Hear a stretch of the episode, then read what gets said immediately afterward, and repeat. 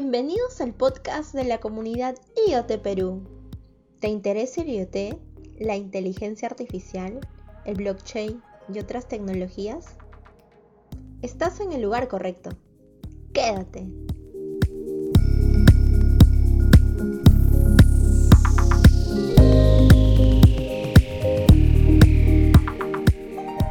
Yo soy Pamela Contreras, miembro de la comunidad IoT Perú y seré su presentador el día de hoy. Hoy conversaremos con Pedro sobre la problemática de las frecuencias ICM para IoT en Sudamérica. En esta oportunidad conversaremos con Pedro Sánchez. Pedro es un ingeniero electrónico de la Universidad Nacional Mayor de San Marcos. Ha realizado estudios de posgrado en el Instituto Nacional de Investigación y Capacitación en Telecomunicaciones, INICTEL. Se ha desempeñado profesionalmente en Ericsson por casi 24 años. Es arquitecto de soluciones senior en Hackensack y actualmente se encuentra desarrollando el proyecto SISMATE para el Ministerio de Transportes y Comunicaciones. Bienvenido, Pedro. Muchas gracias, Pamela, por la introducción. ¿eh? Fueron casi 24 años en Ericsson, en los cuales este, aprendí bastante. Una empresa de desarrollo de tecnología y también, lógicamente, en Jacón sigo desarrollando toda esta parte, todo este desarrollo, ¿no? Y ahí también comentas lo del Sismate, ¿no? El Sismate es una parte del, de la... Tenemos una parte de la plataforma, el Cell Broadcast Center, en el MTC. Y esto se interconecta a todos los operadores, ¿no? Y podemos tener por fin una, una alerta temprana para casos de emergencia, ya sea terremoto, ya sea eh, tsunamis, por ejemplo, estás en la playa, te va a avisar, oye, está viniendo una ola de 40 metros, por favor, retírense de la playa, ¿no? Y te va a llegar antes de que suceda. O sea, vamos a evitar, eh, el Perú va a tener esta, este aviso antes de lo que 40, 50 segundos, 3 minutos antes, por ejemplo, en el caso de los tsunamis. En los casos de los huaicos también, ¿no? Aplicaciones igual, ¿no? Porque ahí ahí, viene también lo que es la parte de, CISMATE, ¿no? Ayudar a la, a la ciudadanía para estos temas, ¿no?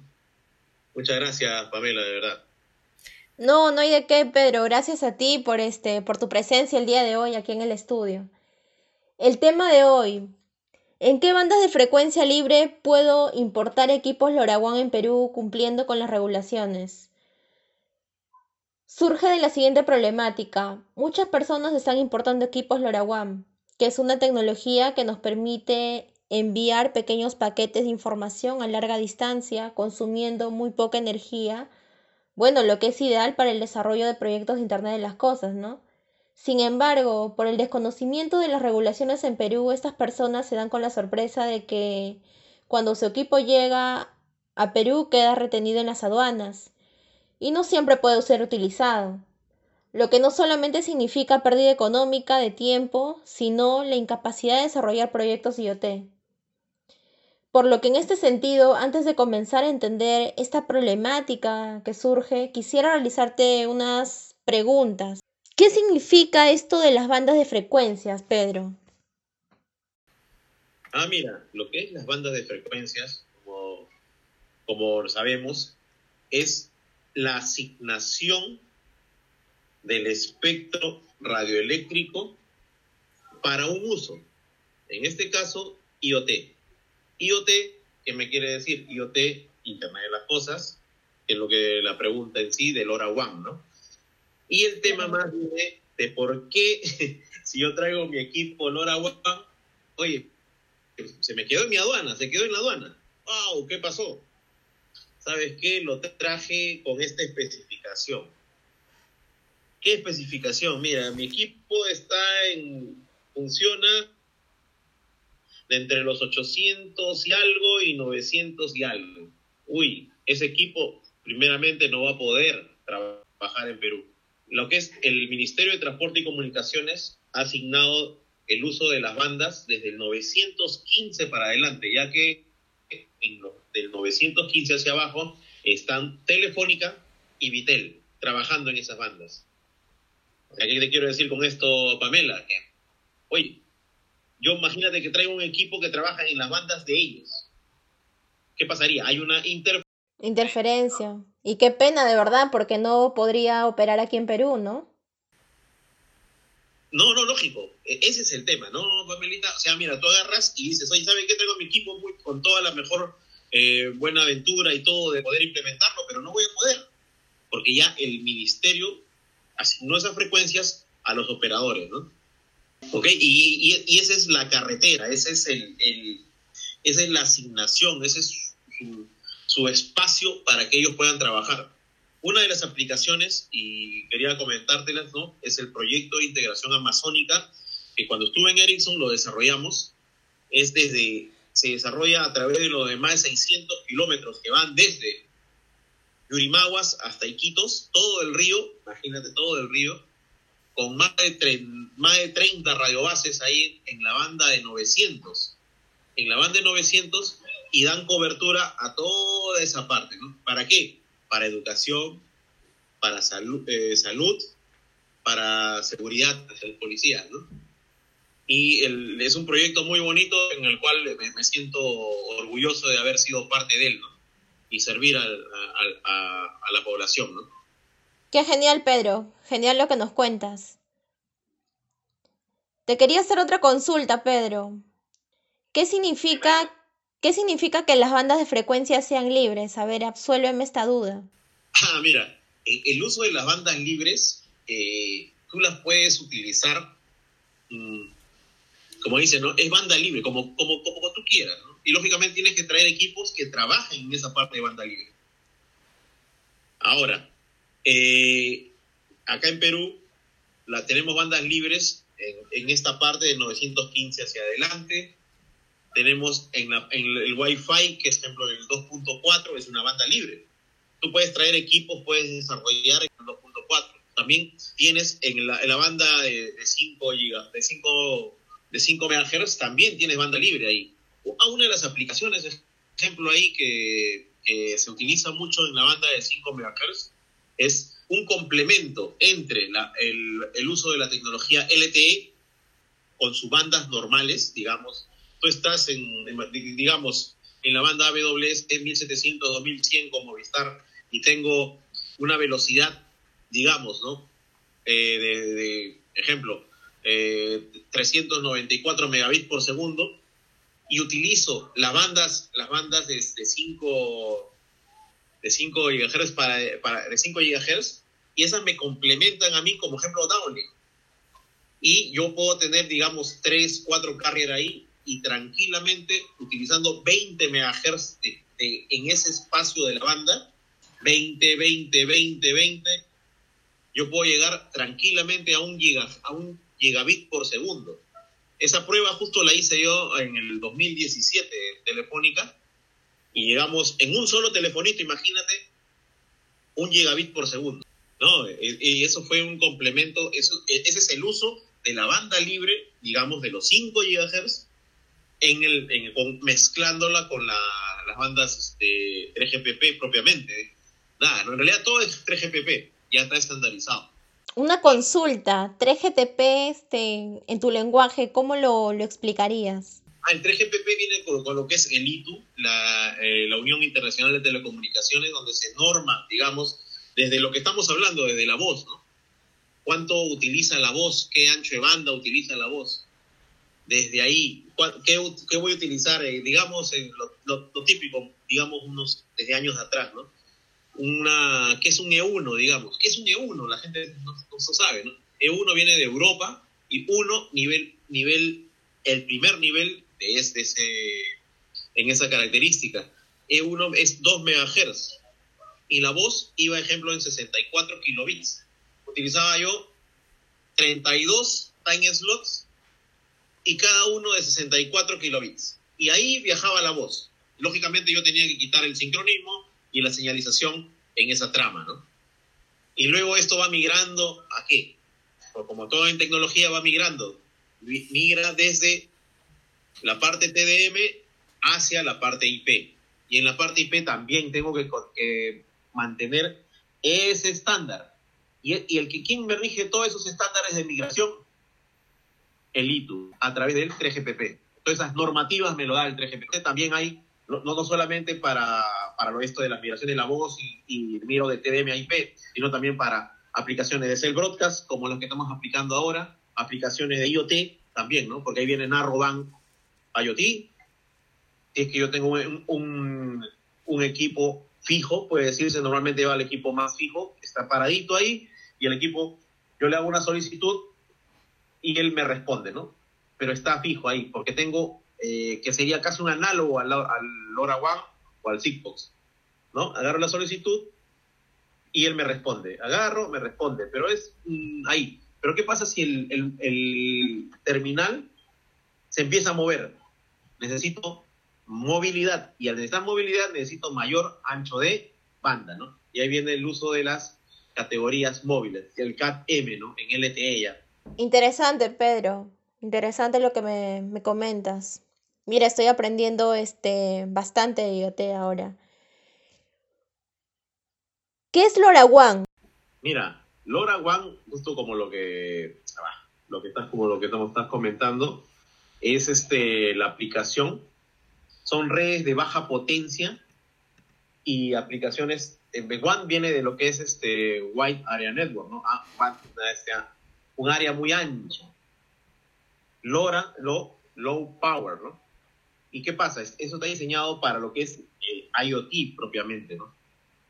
Y ese es el uso, el IoT con equipos de baja potencia. Pero sí, tener presente que no es un estándar 3GPP, ¿no? Es un no 3GPP.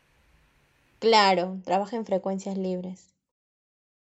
Ahí, ahí, justo es algo muy, muy, muy buena tu pregunta, porque yo puedo trabajar en bandas libres, equipos no 3GPP, ya sea Sigfox también o LoRa, ¿no?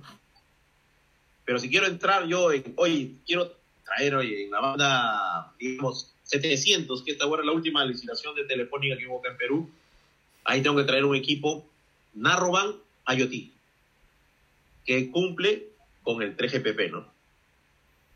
Y también con los estándares del ministerio, ¿no? Claro, exacto, porque tú agarras al ministerio, le dices, mira, ¿sabes qué? Estoy trayendo este equipito y este equipito va a trabajar en la banda 850. Eh, 850 ya. Oye, pero ¿qué equipo es? Ah, ejemplo, ya es un equipo IoT que trabaja en la banda 850 y va a ser un equipo terminal, o sea, va a ser como si fuera un teléfono. ¿Va a irradiar? Sí, va a irradiar. Ah, entonces tienes que homologarlo. Y tú al homologarlo, dices, voy a trabajar en 850 con... Eh, pero ¿qué pasa si tú traes un equipo LoRaWAN en la banda 850, por decirte, un ejemplo, ¿no? Oye, Telefónica claro está en 850, tú no puedes traer LoRaWAN. Oye, discúlpame, pero tu equipito no puede trabajar en Perú tienes que traer un equipo que trabaja en la banda más alta, en la banda libre, desde 915 para adelante, ¿no? Y ahí es donde eh, tú puedes utilizar el LoRaWAN, ¿no? Ahí viene un poco capaz su restricción del LoRaWAN, ¿no? Del uso de las bandas libres, ¿no? Está restringido al uso de las bandas libres. Eh, una consulta, Pedro. ¿Cuál es el problema que limita que estos equipos que utilizan la tecnología LoRaWAN funcionen en estas bandas libres. ¿Cómo, cómo? Discúlpame, ¿podría repetirla, por favor? Sí, te decía, Pedro, ¿cuál es el problema que limita que estos equipos que utilizan la tecnología LoRaWAN funcionen en estas bandas libres? Ah, lo, el limita es netamente el, uso del espectro, ¿no? Eh, lógicamente, eh, ya en la banda 900 yo tengo ya eh, de toda la banda que tenía asignada, puede decirse, de los 902 hacia adelante, ya no tengo todo el uso de esa banda, ¿no? Ya tengo hasta el 915 ya está ocupado. Ya no puedo utilizar. Y la problemática está de que, ¿sabes qué? Tengo que traer netamente el equipito que trabaje del 915 para adelante. Tengo que fijarme bien qué es los equipos que voy a traer. ¿no? Y la problemática está en que simplemente se reduce el ancho de banda a utilizar de las aplicaciones IoT en LoRaWAN.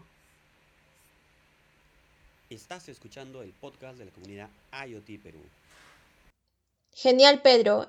Entonces, ¿qué equipos deberían importarse para cumplir con las regulaciones actuales?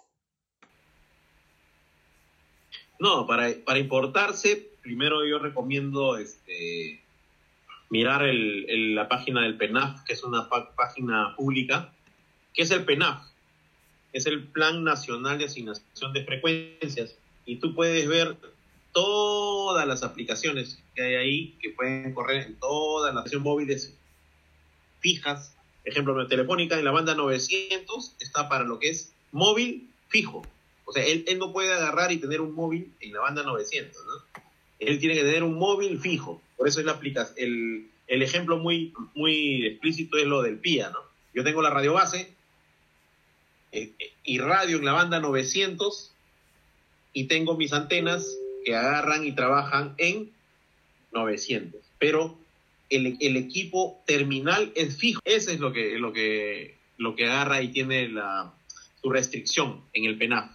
Es una recomendación primero y, y lógicamente verificar qué, qué es lo que puedo traer yo para, para Perú. ¿no? En el caso del One ya tendría que traer yo equipos que tengan la asignación del el AU 915 o el Asia 923, que están después de los 915 MHz para poder ser asignados ¿no? y poder trabajar libremente, ahí viene la palabra, libremente en el país, ¿no?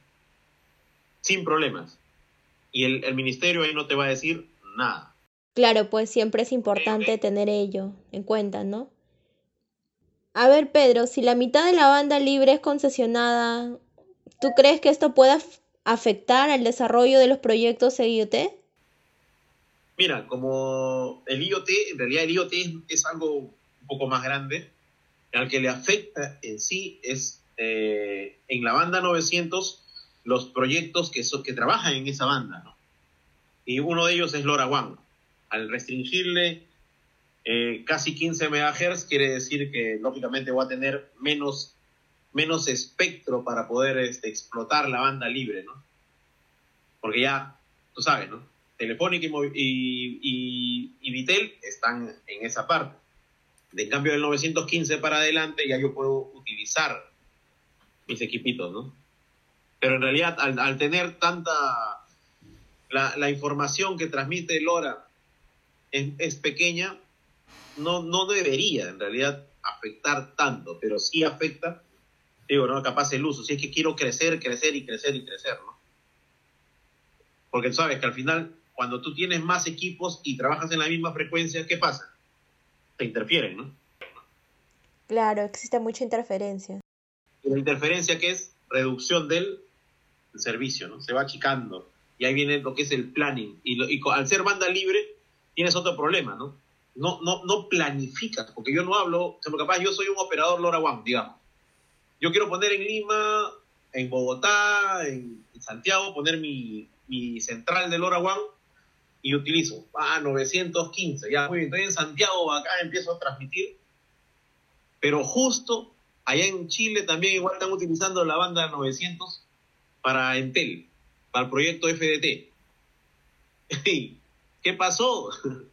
Eh, lástima, tengo que agarrar y achicar mi, mi, campo de acción, mi, el uso de mi espectro, ¿no? Y poder utilizarlo ahí, ¿no? Claro, claro, Pedro, está muy interesante. O sea, por arriba de los 915 debería de como que operarse, ¿no? Y ya por fuera de ello, este, afect... bueno, por arriba de los 915 también afecta un poco a los proyectos que tienen que ver con LoRa, según lo que tengo entendido.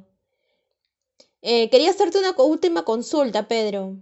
Por último, ¿hay equipos LoRa u otros dispositivos que operan en Perú en la frecuencia de 433 MHz?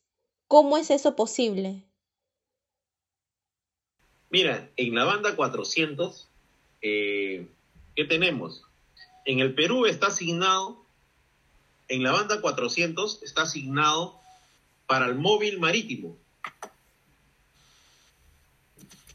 ¿ok? El móvil marítimo, o sea, del 415 al 495, en el PENAF está asignado eso. O sea, no, no deberías tener otra, otra, otro uso de la frecuencia, Según, según la, la última resolución del, la última publicación del PENAF acá en el Perú. Lo que sí me llama la atención está que en la banda 450 en el frecuencia de 450 MHz hay una telefónica da la telefonía móvil fija. Y ahí hay que dar una, un check un poco más, ¿no? que lógicamente es para una posterior, eh, un posterior podcast. Ok, Pedro. Ok, este, te agradecemos mucho, Pedro. Esperamos que hayas podido aclarar las dudas de nuestros oyentes interesados en traer equipos LoRaWAN y seguir, bueno, desarrollando proyectos de Internet de las Cosas, ¿no? Muchas gracias, muchas gracias por, por absolver nuestras dudas. En lo, en lo que se pueda, ¿no? Ya este, somos, soy miembro de la comunidad IoT Perú y bienvenida a las consultas a través de, del, del grupo, ¿no? Muchas gracias.